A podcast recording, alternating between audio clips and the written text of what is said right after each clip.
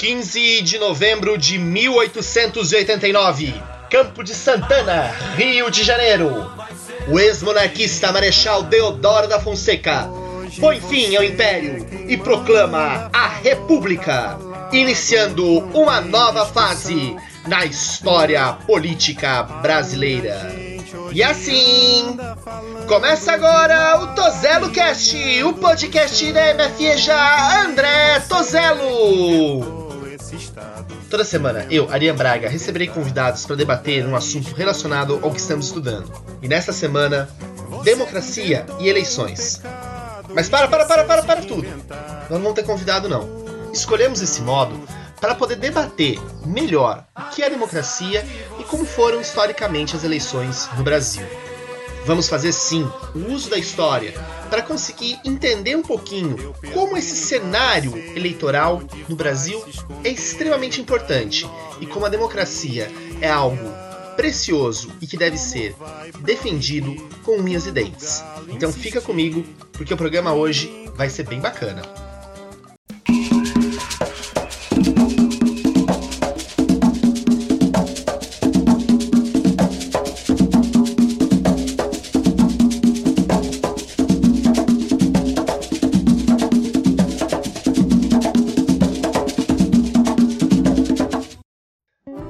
Começar tentando responder uma pergunta que é simples, mas muda muita coisa no nosso entendimento.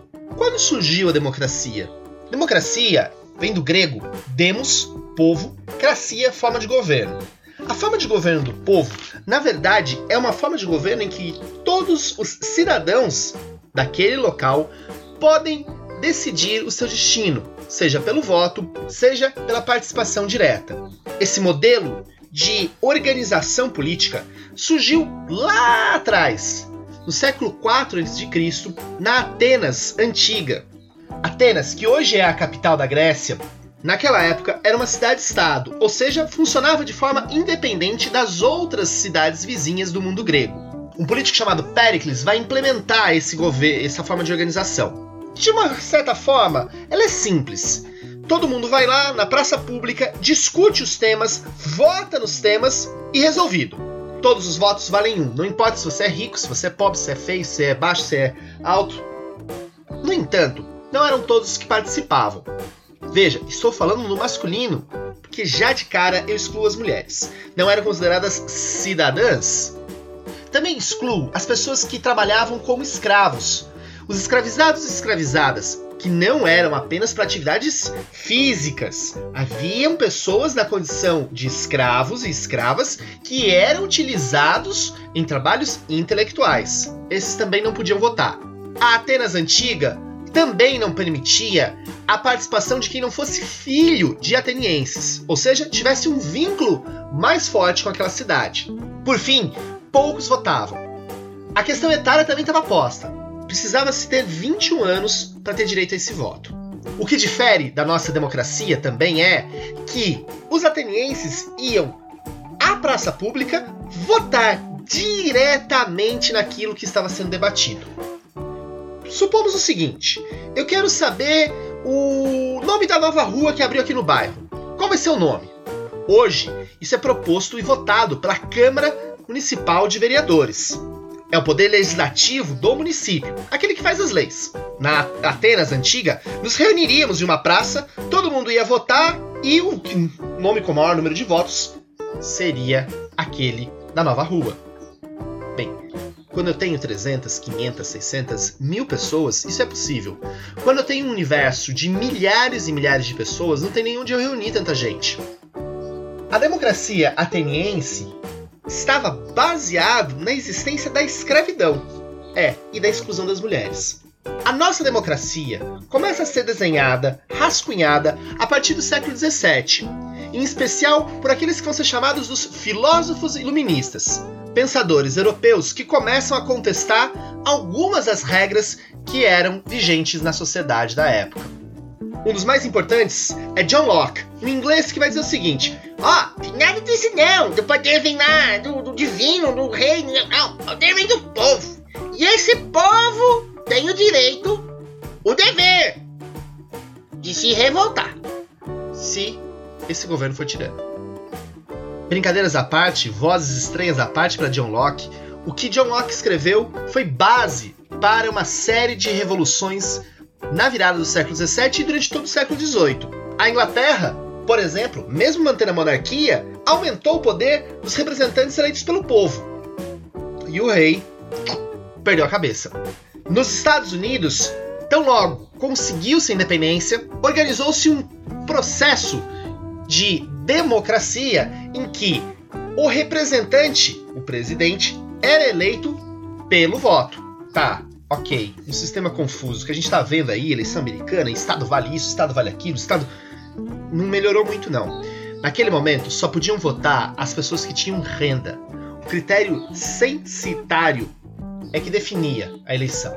Segundo esses pensadores, a pessoa que não conseguia se sustentar não teria liberdade para ter uma escolha que fosse de fato positiva para a sociedade.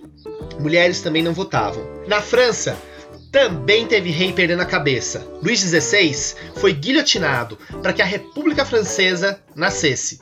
E é da Revolução Francesa que nós bebemos intensamente a ideia de democracia e de direitos. Direitos civis, direitos políticos, direitos à liberdade, à igualdade, direito ao voto, que serão contemplados no século XIX de forma bem lenta, mas que vão ganhar a companhia também de direitos sociais, sobretudo relacionado ao trabalho. As greves, as paralisações, os enfrentamentos de trabalhadores e trabalhadoras submetidos a horas e horas de trabalho pesado faz com que os primeiros direitos sociais comecem a ser construídos, muitos deles ligados justamente a legislações do trabalho. O voto das camadas mais pobres começa a aparecer, mas ainda as mulheres não participam. Será apenas no final do século XIX que as mulheres começam a ganhar o direito de votar. É no século XX que o direito ao voto, assim como os direitos sociais, educação, saúde, lazer, cultura, esporte, saneamento básico e entre outros tantos, fazem com que cada vez mais pessoas possam votar.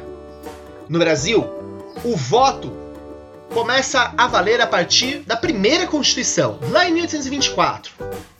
Professor, mas o Brasil não nasceu em 1500. E, gente, esse papo que o Brasil nasceu em 1500, não. Ali era uma colônia de Portugal. Havia até processos eleitorais para decidir as câmaras municipais, órgãos que administravam as vilas, futuros municípios. Só podiam participar dessas eleições homens de posses e sem mestiçagem, ou seja, não podiam ter origem judaica, origem muçulmana, origem indígena, origem africana. Eram chamados homens bons. Mas nada a ver com a Câmara Municipal que a gente tem hoje, porque em última instância, quem governava de fato o Brasil colônia é o rei de Portugal, através dos seus representantes na colônia.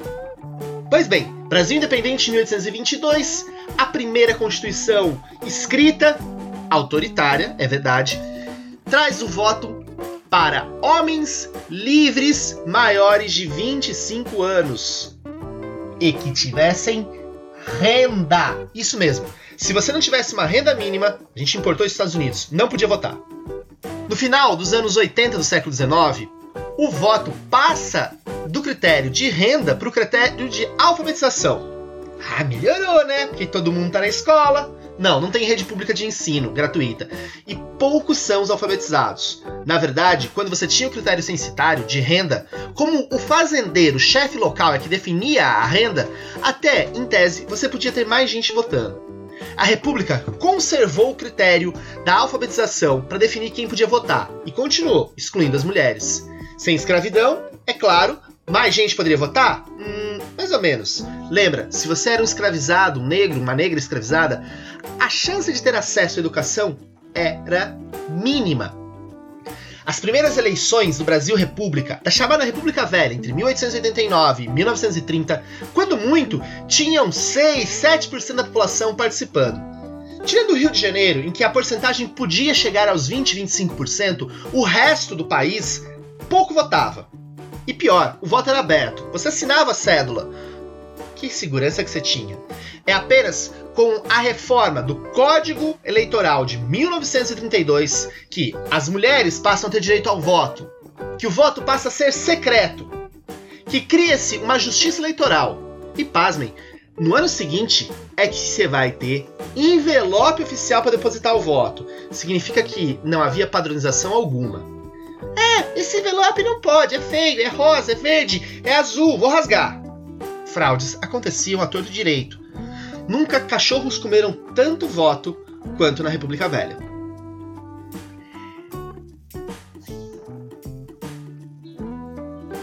Depois de ditaduras como a ditadura do Estado Novo e a ditadura civil-militar, entre 1930 e 1955 a primeira, entre 1964 e 1985 a segunda, o Brasil votou muito pouco. A questão da alfabetização também restringia o universo de voto. Afinal de contas, 50% da população brasileira ainda nos anos 50 não sabia ler e escrever. As taxas de analfabetismo no Brasil só passam a ser menores do que as taxas de alfabetização a partir dos anos 60. Ou seja, é recente que a maioria da população tem acesso à escola e dentro da escola aprenda a ler e escrever. É apenas na Constituição de 1988, 32 anos atrás, que nós conseguimos levar o direito do voto a praticamente toda a população. Entre 16 e 18 anos, o voto é facultativo. Alfabetizado ou não, você tem direito a voto. E mais, você vota para vereador, para prefeito, você vota para deputado estadual, deputado federal, governador, presidente, senador, vota para vários cargos. No Império, ou em boa parte da República, esses cargos não eram eletivos. No Império, você votava basicamente para a Câmara Municipal e votava para alguém votar por você, para os deputados da Câmara Geral e para o Senado. O imperador seria o equivalente ao presidente, óbvio, não era eleito. Era ele que nomeava senadores, uma lista tríplice, e também os presidentes de província, governadores. Durante muito tempo, capitais e cidades consideradas estratégicas tinham seus prefeitos, durante o período republicano, nomeados. É, isso mesmo boa parte dos prefeitos da primeira metade do século XX no Brasil, das capitais e das cidades ditas estratégicas, eram nomeados. A participação popular era muito baixa. E vejam, sem regras, nesse fuzuê todo, é difícil que uma democracia funcione. A democracia é um regime que precisa ter regras justas, entendidas, transparentes e iguais para todo mundo. Se não tiver regra nesse jogo, aí é a força que vai definir. A força e o poder econômico. Na ideia lá do Pericles, o poder econômico não deveria definir a eleição. Portanto, um voto, uma pessoa. Se nós não tivermos regras, o poder econômico define. Se nós não tivermos regras para julgar, para fazer o intermédio das disputas, aí vai ser na força, na porrada, na treta. Quem tiver mais força, ganha. Quando a força supera a legitimidade do voto, a democracia deixa de existir e passa a existir a ditadura, o autoritarismo. No autoritarismo, a censura e a repressão passam a ser personagens principais. Eu censuro, eu calo, eu silencio, eu não deixo aquele que tem outra opinião se expressar. Isso é a força sendo usada para garantir o poder. A repressão a violência, a tortura, a perseguição aos opositores. Outra forma de, sem a legitimidade do voto, eu enfiar goela abaixo, custe o que custar, na porrada, no sangue, na dor, o meu poder político. A democracia é falha, precisa se melhorar, mas nenhuma democracia é pior do que um regime autoritário, ditatorial, em que as liberdades são cessadas. Precisamos, devemos lutar sempre pelas democracias. Devemos, precisamos, necessitamos, para sobreviver, lutar pelo direito de lutar.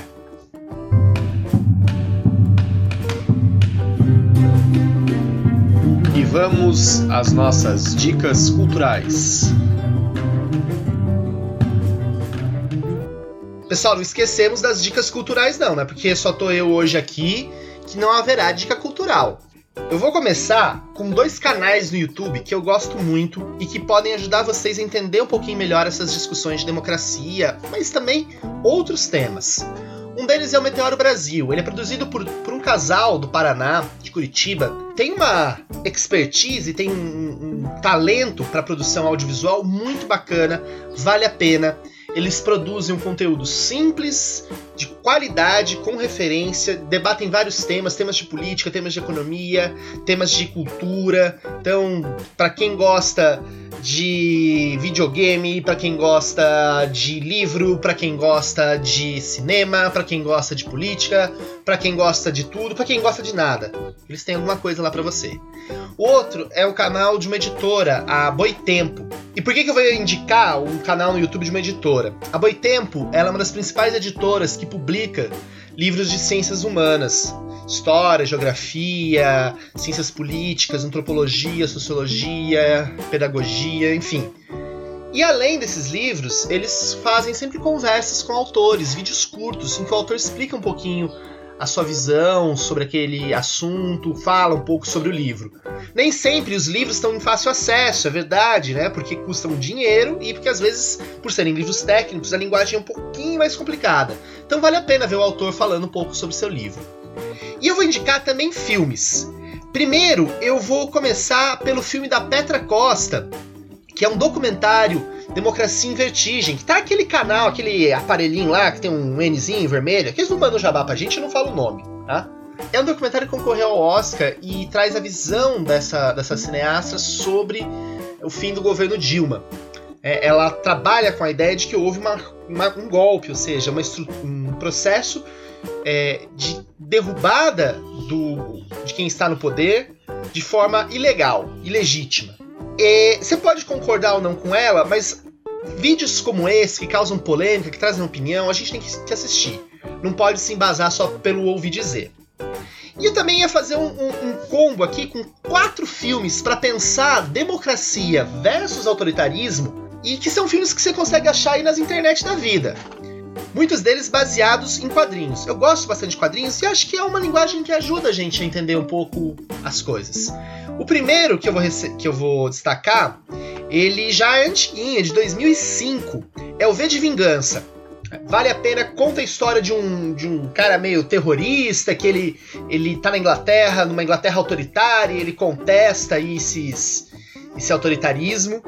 Uh, provavelmente vocês já devem ter visto a máscara do V de Vingança, uma máscara que tem uns bigodão pra cima, um cavanhaque, branca, parece um, um, um palhaço sorrindo. Até medo, viu? Se eu encontrar à noite, eu, eu saio correndo. O outro filme que eu vou colocar para vocês, esse não é baseado em quadrinhos, ele é baseado numa história real, é O Último Rei da Escócia. Esse filme rendeu o Oscar ao ator Forrest Whitaker, um ator negro muito, muito, muito bacana. E ele conta a história de Idi Amin, que foi um ditador de Uganda nos anos 70, até se não me engano aos anos 80, e aí vai mostrando como esse poder autoritário, essa repressão ocorre numa num país africano. Também vou, e aí os outros de quadrinhos é o Watchmen. O Watchmen, para quem não sabe, é um quadrinho dos anos 80 que é considerado pelo New York Times, jornal Uh, mais importante jornal dos Estados Unidos, um dos mais importantes jornais do mundo, uma das 100 maiores obras literárias em língua inglesa do século XX. Então é pouca coisa. E eles fizeram uma adaptação para o cinema, conta a história de um super-herói, de como os super-heróis interferem na vida cotidiana. E acho que é bem interessante. E por fim, eu vou num personagem polêmico, que é o Batman.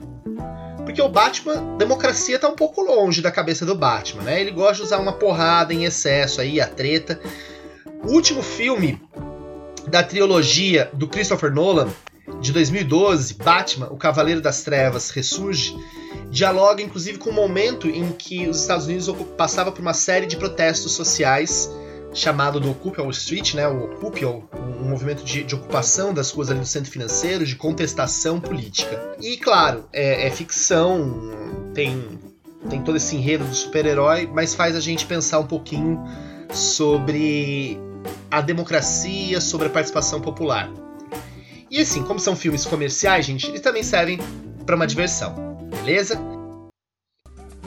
E eu vou terminar é, hoje com um trecho da carta do jornalista Aristides Lobo para o jornal Diário Popular relatando o que aconteceu no Campo de Santana no 15 de novembro. Diz Aristides Lobo, que depois foi ministro da República. Eu quisera poder dar a esta data a denominação seguinte, 15 de novembro, primeiro ano de República, mas não posso, infelizmente, fazê-lo. O que se fez é um degrau, talvez nem tanto para o advento da grande era. Em todo caso, o que está feito pode ser muito. Se os homens que vão tomar a responsabilidade do poder tiverem juízo, patriotismo e sincero amor à liberdade, como trabalho de saneamento à obra edificante. Por ora, a cor do governo é puramente militar e deverá ser assim. O fato foi deles, deles só, porque a colaboração do elemento civil foi quase nula. O povo assistiu aquilo, bestializado, atônito, surpreso, sem conhecer o significado.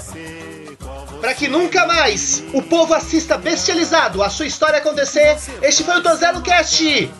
A música tema de hoje foi Apesar de Você, interpretada e composta por Chico Barco de Holanda. Um forte abraço, tchau! o